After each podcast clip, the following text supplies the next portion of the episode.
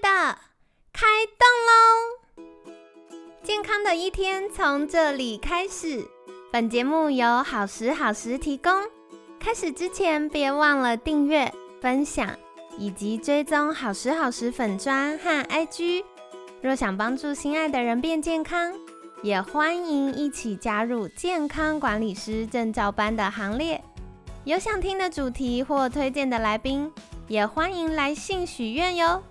让凯西陪你一起吃早餐，聊健康。嗨，欢迎来到凯西陪你吃早餐，我是你的健康管理师凯西。今天呢，很开心邀请到凯西的好朋友《好女人的情场攻略》Podcast 主持人，以及同名畅销书《好女人的情场攻略》畅销作家陆队长。陆队长早安！Hello，凯西跟凯西的听众，情人节快乐！情人节快今天超开心的。你每天都很开心，你有哪一天不开心？但是情人节就让人家觉得很嗨哦。没有有情人的会觉得很嗨，没有情人 会觉得很到，会吗？不会。吧，我我觉得我是这样子，我很感恩，我有一个非常极具仪式感的母亲。OK，我我差点听成男友。所以，我妈妈从我国中的时候，她就会带我去买很棒的巧克力，然后花，导致我从国中开始有节日的时候，就算没有男男友的阶段，我都会认真过节。这个很棒哎，就是你不需要，好像你一定要男朋友送你，你这个情人节才有意义。你可以自己今天就出门。然后为自己买一束花，我觉得这很棒哎。对，因为我后来发现一件事，就是我是比较高明的人，所以如果我期待另一半要为我做什么事，我超级无敌容易会有压力，对，然后他会有压力，所以后来我就发现最舒服的状态就是我把自己充分的爱好，对，然后我可以用舒服的状态跟他舒服的状态互动，嗯，然后我们就会是很稳定，一直很开心的。同意，同意。对对对，所以今天呢，我觉得要知道什么是自己的舒服状态，有个很重要的事情就是认识自己。因为对我来说，脱单跟找到幸福是完完全全两件事。有的时候脱单完是更痛苦，痛苦的开始。对 对，因为我后来就发现很多人呢会在那个奇怪的回圈里面，就是一直遇到渣男或绿茶婊，然后就分手，然后又遇到又分手，就是有个循环。对。然后我很感恩我的一些好朋友，他们会跟我分享他们的恋爱状态，因为我是幸运的，我一直都遇到对我很好的男生。对。但他们跟我分享的时候，我就发现哇。我觉得谈恋爱最棒的事情，我觉得今天不管结婚没都要谈恋爱，因为谈恋爱是我们认识自己最真实的方法，你没有办法隐藏。而而且要呃协助我们成为更好的人，也要透过你跟别人产生这些亲密关系。对对，所以呢，今天想要就是透过陆队长，是不是可以赶快来跟大家分享，立志在二零二三追求幸福的听众可以有哪些小秘诀参考呢？好啊好啊。这一集我想要讲一个很重要的观念，这也是我主持了呃七八百集这个《好女人情感攻略》，跟我出这本书呃一个很核心的概念，就是我之前呢还没有主持这个节目的时候，我以为啊我只是教女生一些撩男的东西啊，穿着性感一点，讲话温柔一点，好像就可以脱单了。但是我后来发现根本就是不不是这样子。有一件最重要的事情，刚凯西也说，就是认识自己。那什么叫认识自己呢？有一个在我们这个主持那么多节目的发，我发现一个重点，就是有有有一件事情一定要知道，就叫做内在爱情剧本。那是什么？好，大大家应该很少人听到这个爱内在爱情剧本。那我说明一下，我先讲一个故事。我们有一个来宾啊，他叫小纪老师，然后他在年轻的时候啊，每一次每一次啊，就是这个男生喜欢他的时候，他就突然就是不喜欢这个男生了。然后这个男生又喜欢她的时候，她就是不喜欢这个男生，所以她一直当这个绕跑新娘。然后有一次呢，这个他朋友就跟他讲说：“小谢老师啊，这会不会是你自己发生什么问题了？到底为什么这个就像凯西说的，这个模式一直循环呢？”结果呢，小谢老师是原本很生气，就觉得怎么会是我的问题？可是后来他静下心来，他突然想到，因为他在年轻的时候，他的爷爷跟他的父亲。都是突然间离开人世哦，所以他的潜意识他产生的就是，我如果跟一个人很亲密，那他就可能会离开我，对，所以产生的亲密等于痛苦啊。但这个是我们一般人不会知道的，对。所以当有人喜欢他的时候，要跟他产生亲密的连接的时候，他就会想要逃跑。但他发现了这个 bug，所谓的这个内在爱情剧本的时候。他后来就重新调整了他内在爱情剧本，所以他在六十天之内就找到他的现任的老公。而且我因为我也认识小纪老师，他们就是结婚这么久还是很甜蜜哦。对，所以说我们每一个人其实好像就是一出生下来，然后我们童年成长的经历，你就可能有某些的内在爱情剧本，其实它是。掌握出你能不能找到这个理想伴侣，或是有良好理想关系的一些关键。我再举一些例子，大家就可以想到可能是不是自己。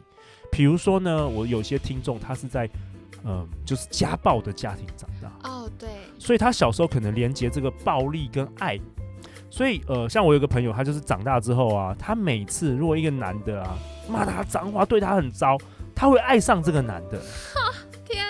那如果这个男的对她是很好，那种很暖的，他没有一个波动，他没有办法爱上这个男的。哦，他需要一个情绪强度。对，所以说他每一次都是离婚收场，都是被家暴，就是他重复了这个他的内在的爱情剧本。那你想想看，如果他没有发现这一点，他是不是永远都会一直重复这样的模式？对。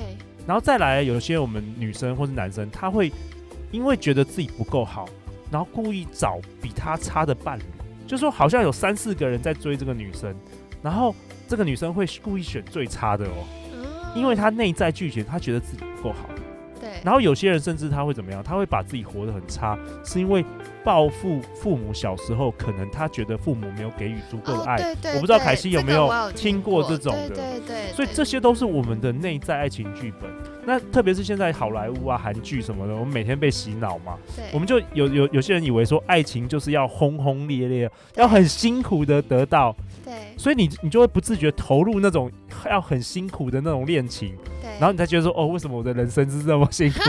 所以有的时候就是我们这个内在的爱情剧本，对，甚至最夸张的是，我听说你从妈妈怀孕的时候，你可能 baby 的时候，你就建立了你的内在爱情剧本。怎么说呢？妈妈可能她在怀孕的时候，她心中在想说，男人都不可靠，嗯，男人都不可靠。然后你自己在 baby 的时候，你就已经吸收这样的内在剧本，所以你长大之后，你就觉得所有男人都不可靠。这个啊，还真的有点科学根据，我必须说。哇，然后凯西的专业哦。因为为什么说，呃，妈妈怀孕要养胎？其实真的有科学研究，那研究的倒不是因为科学嘛，它一定要实证，所以到底是不是妈妈想了哪一个很细节，觉得男人不可靠，小孩就觉得男人不可靠，没有到这么 detail。但是科学的实证是说，妈妈的情绪稳定度会影响到妈妈的激素。哦，对，比如说像对血清素啊、催产素啊、多巴胺啊，还是她的呃压力荷尔蒙很高啊。然后还是她的免疫很不平衡啊，这些会刺激宝宝。对，所以为什么像嗯，其实从健康管理或功能医学角度，都会建议说，呃，备孕要备一年。备一年，除了把你的呃重金属排掉、农药排掉，然后让你身体的发炎可以改善，让你的荷尔蒙稳定之外，其实也在预备爸爸跟妈妈的情绪。嗯啊。其实我很相信这个哎，因为像像我回顾，呃，我有两个女儿嘛，然后大女儿就是我老婆在怀孕的时候，那时候是我创业失败的时候，所以我们常常可能会为了钱吵架，为了就是常常很多很多就是很挫折的事，然后所以我的大女儿就是，呃，一生下来她的个性就是比较容易紧张、焦虑等等的。那到了二女儿的时候，就是她那时候我老婆怀孕的时候，就是我们生活是过得比较好，然后我们冲突并没有很多，我们比较和乐一些。然后我二女儿一生下来，她的后来她的个性就是比较很稳定，然后很乐观，一直很开心，不太会紧张。对对对，所以我后来发现，我我相信这个怀孕的时候阶段是蛮重要的。对对对对，这个是有的，所以像嗯，我觉得老人家有一些俗谚嘛，我觉得其实也蛮有道理，就是说古人的智慧。对对，就说不要吓孕妇，然后可能情绪要好，要慢慢的稳定，什么其实还是有一点道理。没错没错。嗯，那说回来，其实我觉得刚刚陆队长讲到内在爱情剧本，其实拿掉爱情两个字，它更关键的是你的内在剧本是什么？没错没错。对，其实你整个人。人生你有一个潜意识内在的剧本。对，然后通常我们越说我不想跟我爸爸妈妈一样，我不想跟那个某某老师一样，我不想跟那个同学一样。你长大就会变那样。对，因为回回到上一集嘛，就是你的焦点一直在那个。对。因为潜意识它是没办法听到“不”这个字，对。所以你说不想像爸爸，你就潜意识就是我像爸爸妈妈一样，我一直关注他们。一直像，一直像。对对，这个很好玩的。这个之前有些好女人的我们的听众啊，就会。问我一些，他们会寄信来问一些问题啊，然后我觉得他们整个心思都在一直 focus 爸妈的关系怎么样，然后我觉我就觉得他们好像好像活在别人的功课里面。这个我很。然后他们，然后他们的他们的剧本也都是都是跟他爸妈一样。对，因为像嗯以前呢，就是我爸爸妈妈工作很忙。所以我就会觉得我不要像我爸爸妈妈一样，然后我甚至啊，我好像有在节目里分享过，我创业是为了有时间弹性可以照顾我的家庭，但殊不知创业之后没有下班时间，对，我就发现哦。那我在抽丝剥茧，我就会发现哦，因为我是长女嘛，所以小时候家里的经济状况我是最清楚，我弟弟不一定知道，嗯，可是我是最清楚的，所以我就会发现哦，原来我背后还有一个，我觉得我要照顾家庭，应该要到这个生活品质。可是我就业之后发现，哎，维持这个生活品质可能比不是我想象那么容易，然后我就会有一些内在恐惧。对，然后我就会发现，哦，因为原生家庭爸爸妈妈为了叫我们不要浪费，然后不要看到什么就想买，所以会有一些说法。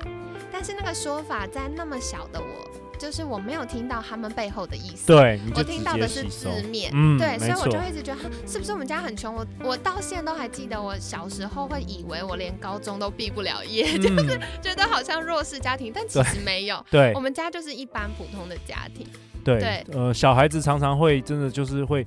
呃，取就字面的意思，然后你就相信，你以为那是真理。对，所以我们这一集讲到这个认识自己，真的是很重要。对对，所以我觉得就是透过一些方法去抽丝剥茧之后，你才会发现你内在很多的信念。对，嗯，就是比如说，我会觉得哦，我要卯足全劲，我才能够赚到我想要的收入，才能够照顾我的家庭。可是每个人觉得照顾家庭的开销是不一样的，没错。那所以我觉得的这个方式不一定是对别人来说是合理的，没错。所以我觉得要回到背后，到底为什么我会有这样的信念？然后回到背后，到底真实的我是什么？不过聊了这么多，我也想来请教陆队长，我们要怎么去突破自己的限制性信念呢？OK，呃，通常这个限制性信念，我先说明一下什么是限制性信念，就是说你相信一个事情。呃，你是可能达不到或不可能的事，但其实这个是你很主观的意识。那通常限制信念信念会有三个特征，第一个就是无助，就是说你你你一直都找不到方法，你认为事情很难改变，甚至你一辈子都没有办法改变。举例来说，我们在情场上，就是很多人会觉得说，我每次约会都表现不好，这就是一个无助嘛。那第二个是无望。就是你认为事情已经没有突破的可能性了，对，你把非客观的证据认定成事实。比如说，我们很多女女生听众会跟我说：“陆队长，男生只爱正妹年轻的女生，对，全世界所有男生都只爱这，只爱这个，这个这个是无望，就是让你觉得无望。那第三个是自我否定，比如说我太老，无法得到美好的爱情，这个是三个这个限制性信念的特征。”那我可以分享两个方法，是怎么样这个突破限制性信念。第一个就是你要找到这个黑天鹅，所谓的例外，嗯，就是说你你如果觉得说男生只爱正妹年轻的女生，然后有一天你的这个好朋友，呃，可能四十五岁了，那他仍然找到一个非常非常好的 nice 的男生，那是不是就突破了你某方面的这个限制性信念？因为你看到了例外。对你看到例外，你只要看到例外，你就有可能性。其实这跟我一开始创业的时候也有相同的这个感觉，就是那时候我身旁周遭人都大部分都是上班族，然后或者是创业失败的人，所以我从来没有看过 有谁创业的过得很好，然后又创业成功的。直到我后来认识了一个朋友，他是非常成功，一天只要工作五个小时，然后月收入好几百万那种，我才看到了黑天鹅，我才觉得说，哦，原来有人是做得到的。对，所以第一个就是黑天鹅，你要找到例外。对，比如说你你认为大家都会离婚的话，你就要找那种能够那个已经结婚三十年还是感情很好的人，对，这是可以改变你的限制性信念。然后第二第二个，你要改变你的用字，比如说刚才我我提到一个范例，就是说他有人说我每次约会都会表现不好，那要怎么改变呢？就是你要用学习这两个字，嗯，就是我可以学习，每次约会都会进步，都会表现的好。我可以学习，我现在可能不会，但是我透过学习学会，嗯嗯，对，很棒。嗯，凯西无敌认同。我觉得刚刚就是陆队长在讲一个非常重要的事情。第一个就是你要找到例外，你要为了反驳自己的负面小声音找证据。对。然后另外一个就是你要去。改变用字，它其实改变用字就在帮助大脑改变思维，它会从就是固定思维变成成长型思维。对，没错。对，所以你会从比较僵化的，然后那个其实大脑是这样，它的神经回路真的非常用进废退。你如果一直在想那个负面的，它那个马路啊，就会从杂草丛生的乡间小道被你扩拓宽到变高速公路。对。但另外一方面，一样正向的大脑神经循环也是，如果你一直想，一直想，你真的去相信，它就会被你拓宽成高速公路。而且哦，不只是它传导的速度比较快。它还会发展其他的交流道嘛？对，它就会帮你抓到很多生活中可以支持你成为更好的线索，一些一些有用的工具或是方法，对你就可以成为更好的自己或建立更好关系。对，有时候你刚好就是会听到这一集 podcast，就是如果如果说你想要解决这个命中注定的。所以，我们这一周都在讨论，比如说有关于认识自己，有关于人际关系。像我觉得，我后来改变了我的人际关系，就是说我尽量就是花时间，更多时间在一些正面的人、正面的朋友，一些很成功的朋友，一些做事跟一般人不一样的朋友。那其实你的能力、跟你的心态、跟你的一些意志力也会提升了很多，真的，很自然的就提升很多。嗯，我很喜欢陆队长常常分享，就是呃，你身边最 close。的五个人，对，就是你的平均，对，所以大家可以想想，哎，就是你的赖线打开，你看一下你最常赖的那五个人是谁？对对，如果说你现在觉得你活得很不好，然后你很讨厌现在的自己。或许第一件事就是你要改变你的朋友圈。对对，不是说就跟这些人绝交啦，但我觉得去绝交，很严封锁。听完这期话，马上 封锁。突然都被拉黑的，没有没有。但是我觉得开拓你的交友圈是重要的。嗯，对，就是去找到新的人，给你新的刺激，让大脑活化新的区域。对，接近你一些你欣赏的人，然后接近你你未来想要成为哪样的人，就是接近他。对，其实讲到这个，我我因为我。去年十一月出了这个《好女人情场攻略》这本书嘛，对。然后你知道很好玩哦，因为我前两年啊，就是认识了好多作者，你知道吗？超酷。所以真的很很很很奇妙哎，就是我认识了那么多作者，莫名其妙我自己也变成作者了。对耶，真的超超特别的。那我跟你说，我最近就是哦，前几年遇到很多办训培训的，然后我就开证照班。真的，我觉得很酷。所以我觉得你如果想要对你的人生有一个很明确的目标，或你想要成为什么样的人，或是你想要有什么样的伴侣关系，就是你要接近那些已经成功做到这个结果的人。你你可以常常找他们喝咖啡啊，或者甚至像我以前都是我最常用的就是我请他们吃饭，我去请教他们，因为毕竟他们的时间也很宝贵。对对对，但是我就莫名其妙就是被他们影响，有的时候他们一两句话，或是他们一个心态，你会觉得说。哇，原来有人是这样子思考的。对对对，没错，这个真的就是良师益友的功能吗？这样子讲，所以我觉得今天陆队长跟我们聊到了很多重点哦。第一个想要送给大家的就是。或许我们今天可以花一点点时间，十分钟、十五分钟、二十分钟，观察一下、觉察一下我自己的内在剧本是。对，你可以写下来你过去每一段感情，对，然后你发现有没有什么，你不是每次都被某种男生吸引，或者是说是不是每次都剧情都一样？你可以先写下来。对对对，然后另外呢，我觉得是，呃，其实不止，我觉得不止在感情里面，包含了工作，没错，包含了我们花钱的习惯。嗯，对。所以呢，或者是我们选择健康的习惯，像凯西，我也可以跟你们分享，我自己就是很爱那个零跟一百的人，我要么就是软烂不做，要么就拼了做到你走极端的。对，但我后来觉察到这件事之后，我就发现哦，我的功课，我的课题是要调整，要维持一个动态的平衡。所以我觉得在新的一年也跟你分享，就是到底你的内在剧本是什么，然后再来开始去突破你的限制性信念。嗯，认识自己之后突破你的限制性信念。那刚刚陆队长跟我们分享到，比如说你可能会常常觉得自己做不到，你会相信自己做不到，你会跟你如果常常说反正不可能啦，嗯，我没办法，我就是做不到啊，这些是你的口头禅的话。就要留意喽，那这样子很有可能会让你产生无助、无望或自我否定的念头。那要怎么样改善呢？就需要刻意练习，刻意做两个很重要、很简单的练习。第一个就是找到例外，你要去证实跟你的想法这些负面想法相反的，去找到那个证据。然后第二个呢是改变用字。过去我都会说，嗯，可能我们都会说啊，这一定会失败，对，不可能，这做不到啊。我的个性就是这样。但我可以开始说，我学习，像刚刚陆队长教我们的，我学习如何做到这件事。对对对，再跟你分享。那在最后，我觉得啊，就是大家认识自己，然后做这些调整过程，重点不是成为另外一个人。而是了解真实的自己之后发挥长处，那在感情上我们就有机会活出自信，然后可以筛选掉不适合的人。